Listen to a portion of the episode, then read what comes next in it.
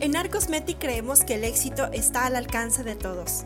Es por eso que nos comprometemos a formar verdaderos emprendedores y empresarios de la micropigmentación, comprometidos cada día en ser los mejores y en el potencial que tiene cada persona de ser absolutamente extraordinaria y hacer una diferencia en su vida. Soy Vanessa García y te doy la bienvenida al podcast de Arcosmetic, apasionados por la micropigmentación.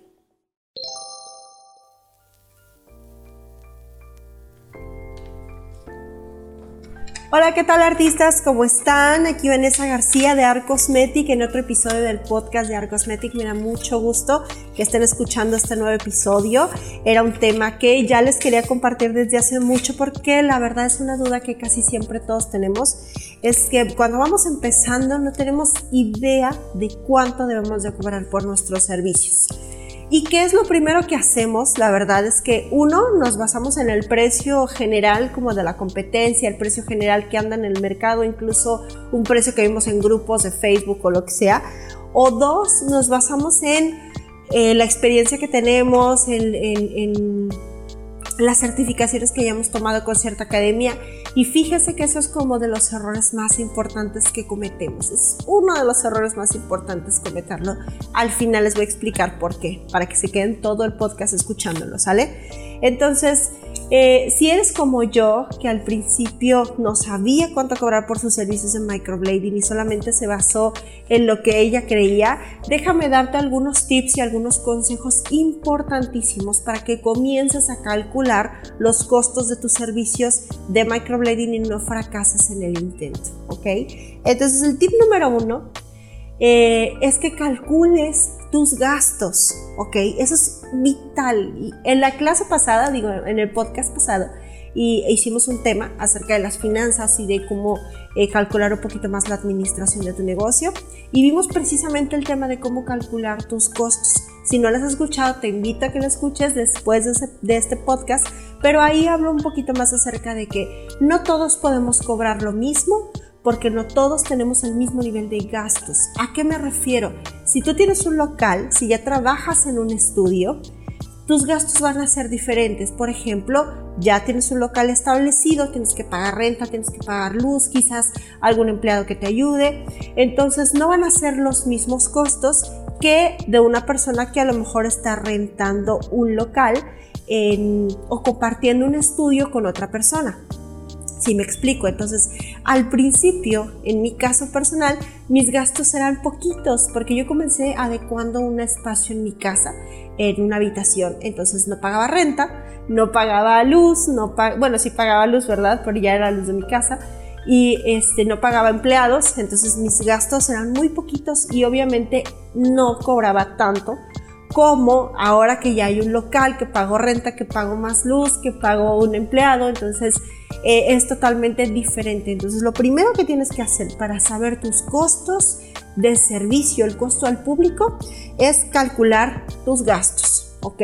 Cuánto pagas de renta, cuánto pagas de luz, cuánto pagas de empleados y cuánto te cuesta hacer un microblading, porque recuerda que hay un costo por insumos lo que te gastas en pigmentos, agujas, anestesias, contenedores, desechables, cotonetes, guantes, todo eso por servicio, ¿ok? Entonces, ya calculando tus, tus gastos fijos de local y tus costos por servicio, tienes que añadirle también al costo mínimo de tu servicio un gasto por publicidad. ¿Sí? Ese es un presupuesto que también tienes que estar consciente de calcular al final para que te dé un número donde tú puedas ya generar una ganancia.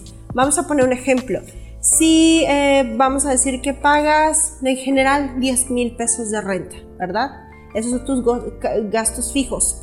Y después tienes un costo por servicio de 100 pesos que te gastas en material, ¿ok? Y 100 pesos de publicidad.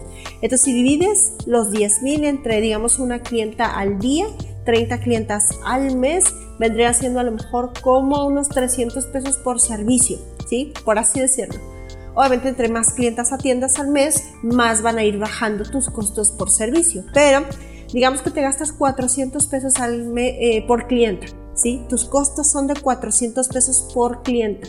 Entonces, ya haciendo esos números, te vas a sorprender de decir, ¿y por qué estoy cobrando 800 pesos por microblading si yo mínimo me gasto 400 en poder atender a una clienta. Sí, es ahí donde radica la diferencia y donde no sabemos cobrar por nuestros servicios porque no tenemos ni idea de cuánto estamos gastando por cliente.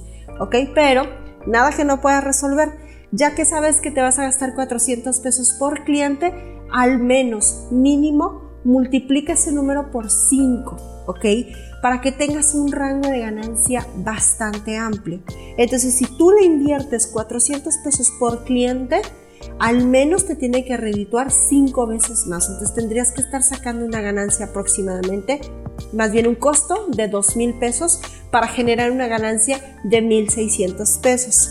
Que si lo ves por esta, digamos que por esta perspectiva, pues ya no es tanto. ¿Sí? Entonces, se me hace que es una muy buena manera de calcular tus costos, es una muy buena manera de saber cuánto es lo mínimo que tienes que cobrar para generar una ganancia. Porque recuerda que aunque nos gusten mucho las cejas, nos apasiona hacer microblading, nos, nos encanta la micropigmentación, esto es un negocio y tenemos que saber de números para poder generar ingresos que nos permitan tener el nivel y la calidad de vida que queremos. ¿Ok? Entonces, punto número uno, calcula tus gastos, ¿sí? ¿Cuánto es lo mínimo que tienes que cobrar para no perder dinero y generar buenos ingresos, ¿ok? Por eso no podemos basarnos ni en lo que cobra la competencia, ni en las certificaciones de las academias que tenemos, porque eso no tiene nada que ver con los gastos de tu local. Claro que van a añadir puntos importantes al momento de los, de los costos, perdón, de, sí, de los costos por servicio, pero no es lo básico que tienes que tomar en cuenta, ¿sale? Ahora, eh, punto número dos, que ya es como un poquito más relajado, ya no que estar haciendo tantos números, la calidad de tu trabajo influye directamente en el costo que vas a dar, pero no lo es todo. Y aquí entran un poquito los temas de ego, y un poquito los temas de que de repente si dices que yo trabajo muy bien, yo tengo que cobrar 10 mil pesos. Tienes también que ser realista en la situación en la que se encuentra el mercado actual. Sí, la calidad de tu trabajo es muy, muy buena. Eso va a influir para que pongas un costo de medio a elevado. Pero no quiere decir que sea el más elevado porque tú seas la mejor artista de tu zona, ¿ok? ¿Qué otros factores pueden influir? Que creo que es algo muy, muy, muy importante que tomes en cuenta, aparte de la calidad de tu trabajo. El punto número tres son las adecuaciones de tu local. Necesitas tener un local que sea eh, obviamente limpio, higiénico, amplio y con todas las adecuaciones necesarias. Por ejemplo, si hace calor en la ciudad donde vives, pues tener un clima, tener este donde sentar a las clientas, tener una recepcionista que las reciba, etcétera, etcétera. Buenos muebles, buenas camillas, buenas lámparas. Todas las adecuaciones de tu local influyen en el costo del servicio que estás ofreciendo. Porque si una clienta viene y espera pagar un servicio de 3.500 pesos, y hay un sillón roto o la camilla está bien fea o no este, ni siquiera hay un baño decente donde pueda entrar, entonces ahí es donde vas a estar perdiendo credibilidad y vas a estar perdiendo, eh, por así decirlo, las clientas no te van a querer pagar lo que cobres porque necesitan también entrar a un lugar que sea adecuado al costo que van a pagar. Es como si tú entraras, por ejemplo, a un restaurante y está eh, pues todo sucio y mala atención y hace calor y no está agradable y aparte la comida es cara, aunque esté muy rica la comida, creo que es un punto en el que la gente a lo mejor ya no va a regresar o no te va a recomendar. Entonces, si tienes un local, aunque sea muy pequeñito, pero adecúalo, ponlo bonito, ponle buenas lámparas, a lo mejor este, un, aromatizante ahí que se sienta el ambiente muy agradable, que siempre esté limpio, bueno bien iluminado porque eso habla mucho de tu presentación y te va a ayudar a cobrar más. Créeme que te va a ayudar a cobrar más cuando tienes un lugar bien adecuado. A, manera, de tus manera de tus posibilidades, claro está, pero trata de ir mejorando siempre el lugar, la cabina de trabajo donde atiendes a tus clientes, ¿ok? Y, eh, por ejemplo, cuatro, punto número cuatro, es las certificaciones con las que cuentas. Es algo muy importante.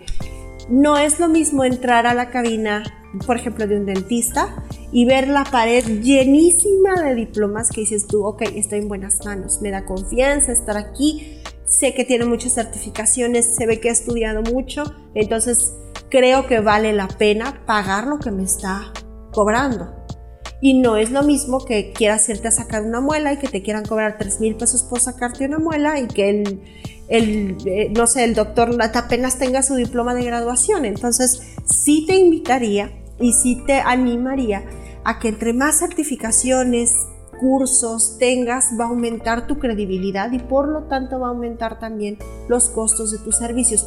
Pero no lo es todo. Si no tienes un buen lugar o una buena adecuación del estudio, si a lo mejor no tienes buena calidad de tu trabajo, entonces olvídate de cobrar caro hasta que al menos cumplas con lo que te especifique anteriormente, ¿sale? Entonces hay que ponerle pilas a eso. ¿Cuentan las certificaciones? Sí, pero no son lo único que cuentan, no son lo único en lo que vas a basar tus precios. ¿Sí? Hay gente que ha tomado muchos cursos, muchísimos, y tiene la pared llena de diplomas, pero no practican lo que, lo que aprendieron en esos cursos o no tiene la calidad de trabajo que esos cursos dicen que tienen. Entonces, aguas con eso y también para las clientas que pudieran estar viendo eso, siempre lo primero que te debes de fijar es la calidad de, de, del trabajo que te están ofreciendo, ¿ok? Punto número 5, y este es algo así también que a mis alumnas les insisto bastante, tienes que invertir en una estrategia de marketing adecuada. Entre mejor sea tu marketing, entre la gente más te conozca, más van a aumentar tus costos, más vas a poder cobrar. ¿Por qué? Porque eh, es como, no sé, el mundo de los famosos, ¿no? De, de repente, quien más se conoce gana más dinero. Y eso es un hecho.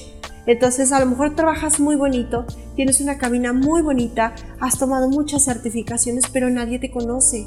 No inviertes en publicidad, no inviertes en marketing, no haces reels o no haces TikToks, entonces no eres tan conocida, por lo tanto a lo mejor una de las estrategias es bajar tus costos para que puedas tener clientes. Y eso es algo de lo que menos debemos hacer. Empezar a bajar nuestros costos es una sentencia de muerte, porque entonces cuando ganas menos tienes menos oportunidad de crecimiento. ¿Ok? ¿Quieres ganar más? Invierte en el marketing, ¿sí? Invierte en cursos de, de, marketing, en Reels, en TikToks, en que sepas Facebook Ads, en que sepas cómo llevar bien tu página. Entonces, es un trabajo realmente arduo, yo lo sé pero si realmente quieres ser un artista al microblading que cobre bien, tienes que invertir en estrategias de marketing poderosas y efectivas. Yo sé que es mucho trabajo y que a veces eh, no lo podemos hacer nosotras mismas porque estamos ocupadas con muchas cosas, pero si tienes la oportunidad de pagar alguna agencia o alguien bueno que te ayude con el marketing, hazlo, porque es una de las mejores inversiones que puedes hacer para el crecimiento de tu negocio y para cobrar más por tus servicios, ¿ok? Esos eran los cinco puntos que te quería compartir de cómo calcular los costos para cobrar más por tus servicios de microblading. Pero hay dos cosas muy importantes que siento yo que no deben de influir en tus costos. No deben de ser un factor para subir el precio. Uno es tu competencia. Aunque suene rudo y crudo, siempre se los digo, si Juanita, la de acá enfrente, cobra 800 pesos, tú deja que Juanita cobre 800. Tú no sabes los, el nivel de gasto que tiene, las certificaciones que tiene, el nivel de trabajo que tiene, el marketing que tiene. No lo sabes. Entonces, no te estés fijando en lo que hace otra gente para tratar de imitarlo. ¿sí? Por favor, háganme caso. Tu competencia no tiene que influir en tus costos, para nada, ¿sí? Deja la competencia, que la competencia haga lo que la competencia quiera hacer. Enfócate en lo tuyo y en lo que tú puedes hacer para subir tus precios.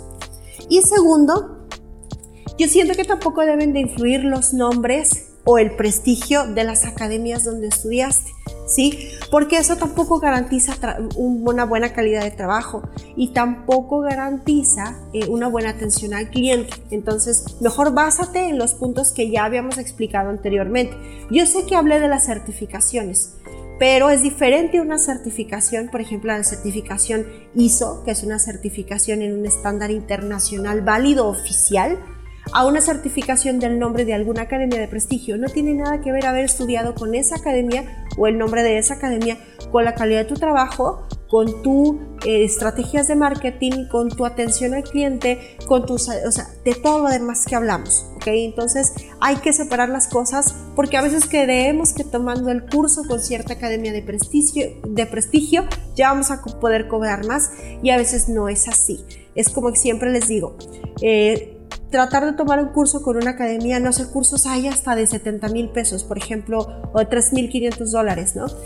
Y creemos que ya por haber tomado ese curso y certificarnos con esa academia y ponerle el logo de esa academia a nuestras fotos, ya vamos a poder cobrar más. Y a veces no pasa así.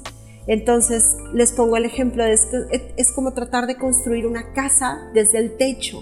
¿Sí? Tú crees que el techo, si está muy bonito, si esa certificación con esa academia está muy bonita y te costó carísimo, pero no tienes los fundamentos y las bases de la casa, que es un buen salón, una buena estrategia de marketing, un buen local donde trabajar. Entonces hay que armar los cimientos de esa casa con buenas estrategias para poder atender bien a nuestros clientes, cobrar caro y ahora sí tomar cursos con grandes academias de prestigio que le ayuden obviamente a tu currículum a ser mejor, ¿sí? Porque obviamente uno como artista de la micropigmentación también armar un buen currículum, tener buenas certificaciones, tener experiencia, te ayuda muchísimo pero no lo es todo. Necesitas primero estructurar muy bien las bases y los fundamentos de tu negocio. Yo te diría que mejor ese dinero que te piensas gastar con aquella academia de prestigio, lo inviertas en otras cosas que son mucho más importantes para tener clientes y para cimentar obviamente un buen negocio en la micropigmentación y en microblading, Muchas gracias chicas, este fue otro episodio del podcast, espero que les haya gustado, déjenme por ahí sus comentarios, estamos muy contentos que en YouTube ya alcanzamos, superamos más de 7000 seguidores y ahí vamos en la carrerita para seguir creciendo. Sale mi nombre Vanessa García de Arcosmetic. Síganos en nuestras redes. Estoy en Instagram como Arcosmetic Microblading. En Facebook nos encuentran como Arcosmetic PMU Microblading. Por favor, califíquenos en Spotify. No me voy a alcanzar, no me voy a cansar de decirlo en todos los podcasts porque así nos ayudan a ir subiendo el ranking y a que más gente nos escuche este podcast que hacemos con todo el corazón y que expongo todo con, con todo mi cariño para ustedes. ¿Sale? Entonces, Seguimos en el siguiente episodio. Los quiero mucho y un beso. Bye bye. Este podcast fue producido para Art Cosmetic por Eric Fillmore, arroba Cosner.